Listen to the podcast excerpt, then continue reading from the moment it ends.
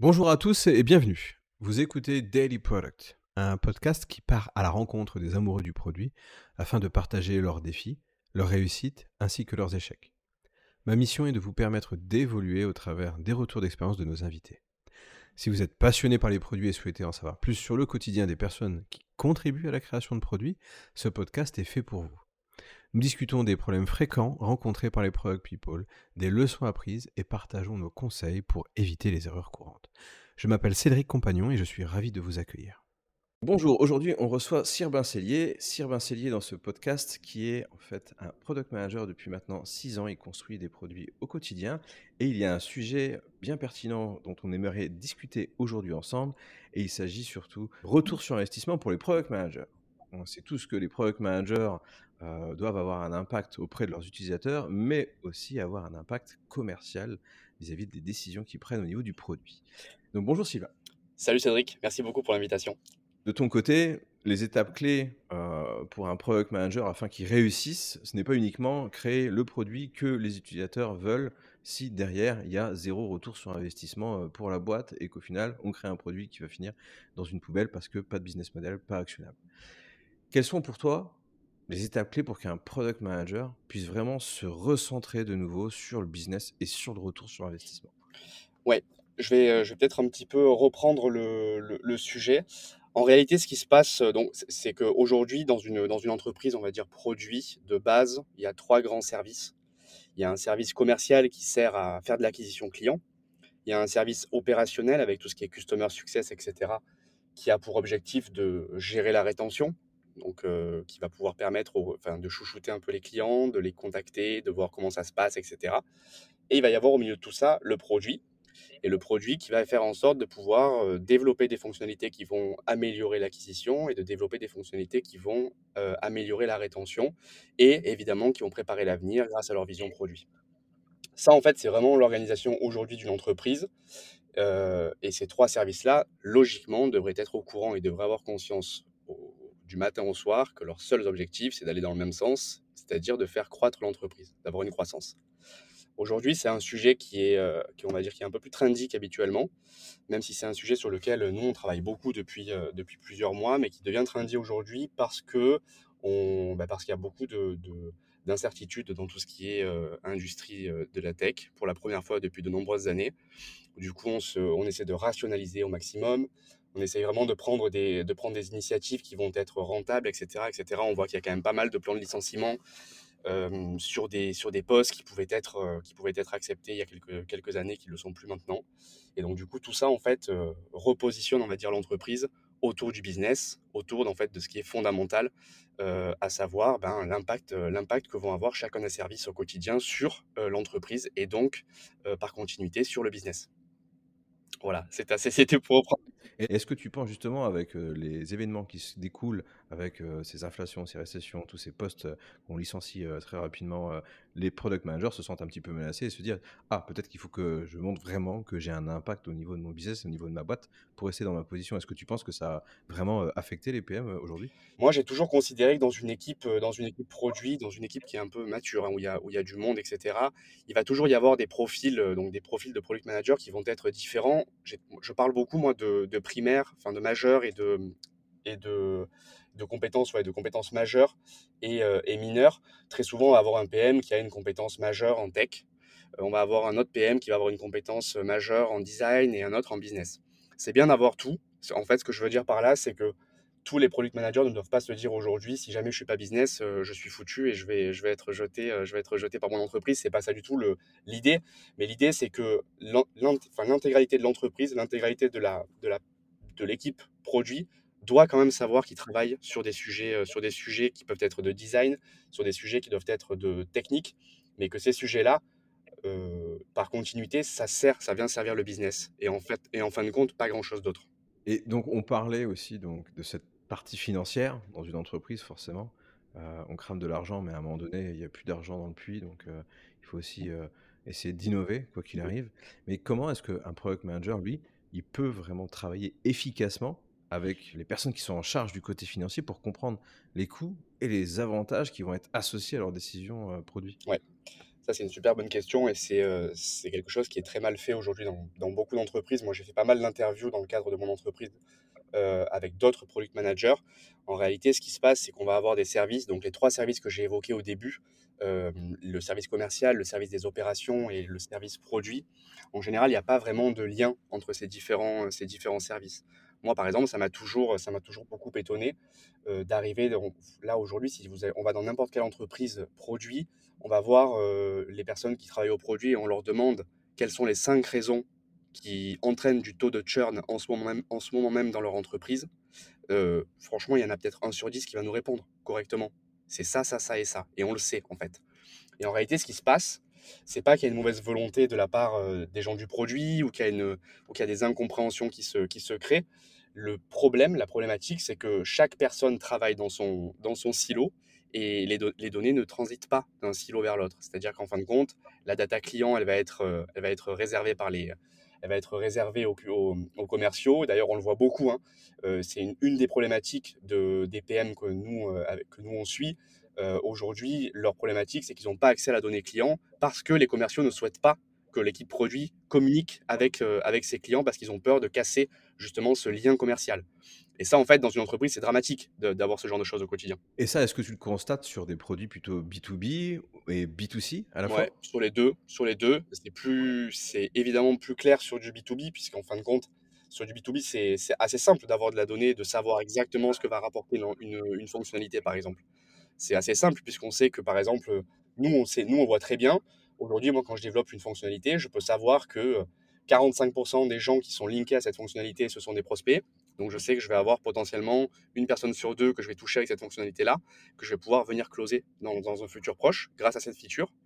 Euh, je peux voir qu'il y a un, ARR de tant d'euros qui est lié à cette fonctionnalité-là, etc.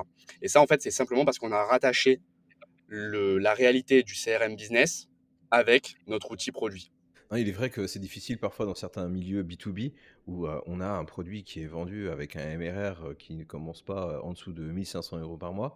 Et dès lors, les sales, en tout cas, c'est une chasse gardée. Le client, l'utilisateur, c'est une chasse gardée.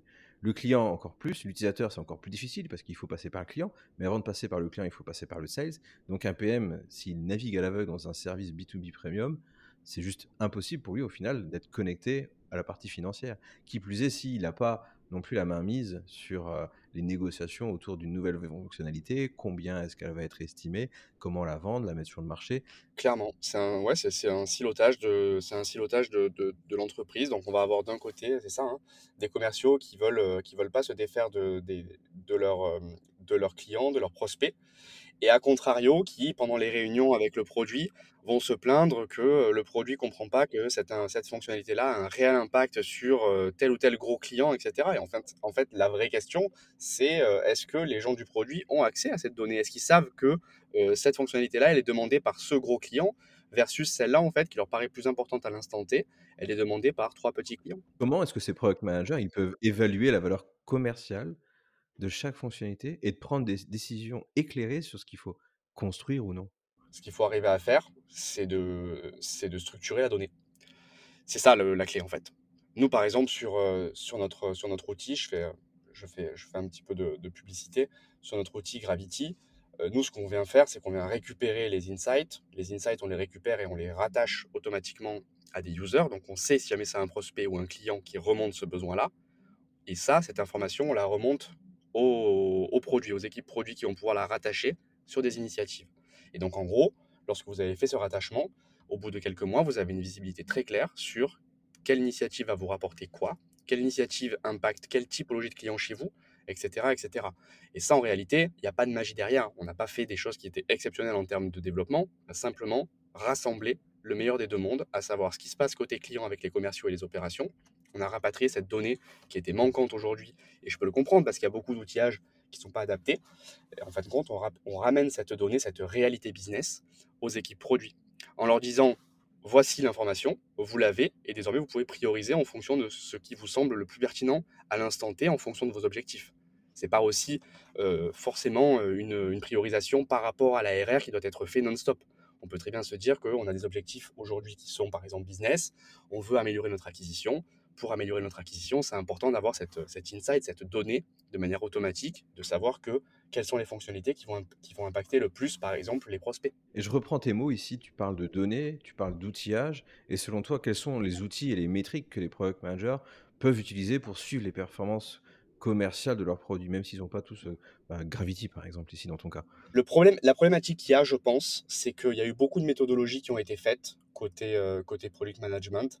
On peut voir avec notamment le RICE, euh, il y a vraiment des, méthodologies qui, qui, naissent un petit peu partout de la part d'entreprises qui se sont cherchées, qui ont trouvé des solutions et des process qui leur allaient bien à eux. et du coup, en fait, ce qui se passe, c'est que dans une entreprise, on va essayer de reprendre plusieurs process et de se créer un peu sa popote en interne pour pouvoir avoir quelque chose de bien. Mais peu d'entreprises aujourd'hui ont une réelle visibilité sur l'impact business qu'ont euh, leurs initiatives. Vraiment très peu. J'en connais d'ailleurs vraiment pas beaucoup. Vous allez dans une entreprise, n'importe laquelle, même si jamais elle est vraiment très grosse. C'est une discussion que j'ai eue avec une, avec une collègue qui, est, euh, qui fait des démarches de discovery pour des, euh, pour des, des startups et qui me disait que c'était hallucinant. Il y a beaucoup, beaucoup de CPO qui n'ont aucune notion de quel est mon objectif à l'instant T, mon objectif business c'est pas c'est pas dans la culture. Comment est-ce que justement ces product managers ils peuvent communiquer efficacement avec ces parties prenantes, avec les CPO par exemple, ou même est-ce qu'il doit aller plus plus loin dans sa communication avec des investisseurs, avec les cadres, le comité de direction sur euh, tout ce qui concerne la performance commerciale euh, du produit? Moi, je pense que le, métier, le métier du produit, du product manager, c'est euh, souvent on le dit, il y en a plein qui font des super posts LinkedIn pour expliquer que c'est faux. Moi, je suis pas, je suis pas d'accord avec ça je pense vraiment que le product manager est un petit CPO dans l'entreprise. Je pense que c'est important qu'il prenne cette casquette-là. Euh, c'est quelqu'un qui doit avoir des notions techniques, qui doit avoir des notions business. Et avoir des notions business, comme tu le dis, c'est pouvoir mesurer l'impact que tu, que tu as au quotidien. Et en fait, pour faire ça, oui, je pense que moi, il faut être dans les débats. Il faut être dans les débats avec les, avec les commerciaux, hein, ce que beaucoup de gens du produit font mais c'est pas évident pour les gens du produit de se retrouver euh, dans des débats qui peuvent être euh, qui peuvent être avec les gens de les gens du commerce parce qu'en fin de compte les gens du commerce ils ont des données qui sont très factuelles. Ils vont vous dire ben écoute moi j'ai closé autant de personnes j'ai eu dans mon pipe autant de j'ai eu y y personnes dans mon pipe pour x personnes que j'ai que j'ai closé c'est très clair. C'est difficile du coup de gagner en légitimité quand on est au produit parce que nous, on n'a pas de données tangibles. On a, on une feature, on a shippé, euh, on a shippé des améliorations qui ont eu un impact réel sur le produit, qui ont permis de pouvoir mieux vendre. Mais derrière, le suivi de tout ça, il n'est il est pas évident. Oui, il y a cette maladie aussi de penser que l'incrément, une fois qu'il est mis en production, c'est la fin, alors qu'au final, ça devrait être le début pour tous pour commencer ensuite à mesurer l'impact de cette fonctionnalité pas autant au niveau utilisateur, mais aussi bien sûr sur le retour sur investissement, pour pouvoir justifier, j'ai eu raison d'avoir lancé cette fonctionnalité qui m'a pris peut-être 6 sprints, 2 mois, peu importe, d'avoir utilisé les ressources de l'entreprise, parce qu'il y a un retour, il y a un bénéfice qui est réalisé ici derrière. Complètement. Complètement, ouais. Et ça, ça c'est pareil, on peut, ça va aussi dans une autre, euh, ça va aussi dans, le même sens, mais à l'opposé, c'est que quelque chose qui a été développé mais qui n'est pas utilisé, il faut essayer de le supprimer le plus vite possible parce qu'on dépense, on dépense de l'argent dans quelque chose qui n'est pas utilisé, dans quelque chose qui n'a potentiellement pas été demandé par nos, clients et nos prospects. Ça, c'est pareil, c'est des démarches, mais bon, là, du coup, on rentre dans des débats qui sont, infinis, on pourrait, euh, c'est compliqué. Nous, par exemple, là, pour te donner une petite, anecdote, euh, donc nous, notre produit, il est relativement jeune, on a quelques bugs qui nous sont remontés par nos clients, etc. Et en fait, nous, nos bugs, on les attache à nos fonctionnalités. Pourquoi est-ce qu'on fait ça? Parce qu'en fait, on se rend compte de quelle fonctionnalité est buggée versus quelle fonctionnalité ne l'est pas. en fait, nous, on part du principe, d'un principe très simple, qui est qu'une fonctionnalité qui est buggée est une fonctionnalité qui est utilisée. Aussi simple que ça. Et donc, toutes nos fonctionnalités qui ne sont pas buggées, eh ben, on se pose la question de savoir est-ce qu'elles sont encore pertinentes. C'est intéressant cette perception. Et comment est-ce que tu mesures Après, tu vas quand même vérifier s'il euh, il y a un certain nombre d'utilisations avec des événements euh, qui sont notifiés après sur un tableau Ouais, complètement. Mais euh, nous, comme, comme je te disais, tu vois, on est une jeune entreprise, on essaie de gagner du temps, de pas mettre en place des choses avec des systèmes de tagage comme j'ai pu faire dans des grosses boîtes. Hein. Tu vas mettre des systèmes de tagage, ça va prendre plusieurs mois, etc. Nous, on n'a pas le temps aujourd'hui de faire ça. Donc en fait, ce qu'on fait, c'est qu'on se positionne uniquement sur qu'est-ce qui est buggé, qu'est-ce qui n'est pas buggé. Logiquement, on est une petite entreprise. Quand on développe une feature, il y a forcément des bugs quand elle est utilisée par X milliers de personnes, c'est normal. Et, et, c'est fine pour nous en tout cas. Mais par contre, quand, ouais, quand c'est pas du tout buggé, bon, on va voir dans, les, dans, nos, dans nos data et on essaie, de, on essaie de comprendre et de se dire, OK, en effet, c'est pas utilisé. Soit on est passé à côté, à côté de quelque chose et on va recreuser un peu le besoin, soit on, s'est trompé et la verticale n'était pas bonne, ou c'est possible aussi, et du coup, on, on, on squid, on enlève. C'est intéressant parce que c'est comme si tu mettais en relation donc le nombre d'utilisations face à l'échec. Et au final, dans le product management, c'est beaucoup d'échecs. Et quand tu dis bah, une feature, il y a beaucoup d'échecs pour une personne de réaliser sa tâche, l'objectif qui s'est fixé au travers du produit en utilisant cette fonctionnalité, s'il y a un bug, c'est qu'il y a un échec, il ne peut pas réaliser sa tâche. Et c'est ainsi que tu mesures. Ça, je trouve ça vraiment euh, une approche euh, disruptive. Quoi. Ouais, je ne sais pas si c'est disruptif. En tout cas, je pense que c'est pragmatique. Parce que tu vois, genre, euh, là, on a, sorti, on a sorti une super intégration, etc., qui fonctionne super bien. Et on a eu malgré tout plein de retours, des incompréhensions, des choses comme ça, alors qu'elle fonctionne. Hein. Mais tu vois, le fait d'avoir eu plein de retours, c'est même pas des bugs, c'est juste des retours, des questionnements. Bah, en fait, on se dit, bah ouais, là-dessus, par contre, il faut qu'on aille plus vite. Donc tu vois, ça c'est quelque chose sur lequel mon amélioration, donc ma V2 de cette intégration-là, je vais la passer en avant, plus en avant que ce que je l'avais, que ce que je l'avais imaginé. On a eu tellement de retours là-dessus que du coup, euh, et puis en plus de ça, moi je sais exactement qui me fait des retours, combien est-ce qu'ils pèse dans mon portefeuille, euh, est-ce que c'est des gros clients, de quel type de personnes ils sont, etc. etc. Cette visibilité-là, elle me permet de pouvoir prendre mes décisions en termes de priorisation assez simplement en réalité. Est-ce que tu vois cette collaboration entre un product manager et un sales? Est-ce qu'il y a une fréquence particulière, autant que l'équipe de développement, pour justement optimiser aussi cette compréhension euh, de l'impact financier? Moi, je pense qu'une bonne, une bonne manière de faire, honnêtement, là, depuis, qu'on a lancé notre boîte, moi, je me retrouve à faire du sales. Euh, J'en avais jamais fait de ma vie. Et en fait, ce que je me rends compte, c'est super intéressant, hein, mais ce que je me rends compte, c'est que les, pour moi, les sales, en fait, c'est les premières personnes du produit, sauf qu'ils n'en ont, ont pas conscience. En réalité, ce que je veux dire, c'est que j'ai réussi à capter des insights, des verbatims, mais 100 fois plus que lorsque j'étais au produit en en faisant du sales. Je suis avec les clients au quotidien. C'est la base du métier de, produit, du produit que de faire ça. Et en réalité, les, les, product managers devraient le faire. Donc moi, moi franchement, si j'avais une entreprise qui fonctionnait, euh, qui fonctionnait super bien, j'avais une vingtaine de personnes au produit, etc., j'inviterais vraiment les gens du produit à faire une demi-journée euh, de, de commerce. De commerce ou d'accompagnement avec les opérateurs. Donc c'est vraiment de sensibiliser aussi à ce rôle extrêmement important où on peut récolter les insights de nos clients en direct. Comme on va proposer aussi, par exemple, un product, passe ta demi-journée à faire des tickets de Customer Success Support, fais les appels avec eux, vois c'est quoi leur problématique. Donc chaque, finalement, chaque département de la boîte, il faudrait y passer de manière régulière, autant que on te rabâche tout le temps. Oublie pas de faire des enquêtes utilisateurs de manière régulière, d'être tout le temps en contact. Il n'y a pas qu'en lançant des petites enquêtes de discovery avec un petit formulaire ou un petit NPS euh, que tu vas pouvoir réaliser ça. C'est aussi en passant au travers euh, des rôles de certains certaines personnes clés, au final. C'est exactement ça. Et puis de toute façon, ça, ça joue aussi énormément sur le côté, euh, sur le côté alignement de l'entreprise. À partir du moment où les, où les gens du produit ont euh, ressenti, ont, ont, eu la douleur aussi de ce que c'était que d'être euh, au support, que d'être aux opérations, que d'avoir la difficulté de closer, parce qu'en fin de compte, cette fonctionnalité, en fait, elle est réellement demandée, sauf qu'au produit, on peut potentiellement être tellement loin de tout ça qu'on se dit non, mais en fait, ça, c'est pas notre vision pour l'instant, etc. Et donc, du coup, on essaie de, botter en touche. Mais en fait, quand, quand, on ressent vraiment le pain soi-même en tant que euh, product manager qui fait du commerce pendant une demi-journée ou product manager qui est au support et qui sent cette, cette personne qui nous appelle et qui nous dit j'en peux plus, ça, ça fonctionne vraiment pas, ça fait trois semaines que je vous en parle, il n'y a rien qui a été fait, etc. On repart au bureau du produit, on se dit bon, il y a des méthodologies. Euh, c'est peut-être pas, euh, on n'a peut-être pas mis la bonne confidence au niveau de notre, au niveau de notre RICE euh, score, mais en réalité, il y a vraiment un truc là, les gars. Donc on va, essayer, de se mettre autour du, sujet rapidement. C'est ultra humble, hein, quelque part, que de, faire ça, d'aller récupérer, d'aller se mettre dans les baskets d'une autre personne, d'un commercial. On apprend un nouveau métier, on se rend compte de, ces, de, cette, de cette pénibilité qu'il peut y avoir à pas avoir la bonne fonctionnalité, à pas réussir à, à mettre le fameux touchdown parce qu'on n'a pas eu cette, la chance d'avoir cette amélioration ou cette nouvelle fonctionnalité, on, on, se dit, bon, ben, déjà commercial, c'est compliqué, c'est un métier qui est difficile. Euh, on est sans arrêt, sans arrêt euh, poussé à faire, à, faire, à faire ces chiffres. Et, euh, et les opérations, c'est dur aussi. Hein. Customer success, c'est pas évident. Hein. Et ça, c'est important, je pense, d'avoir cette, cette, petite vibration en plus quand on est au produit. Je trouve que c'est super. Je trouve vraiment c'est fondamental. Et ça me fait penser à, justement ces fameux sales qui parfois disent oui sans même avoir consulté le produit ou discuté avec le produit sur une feature.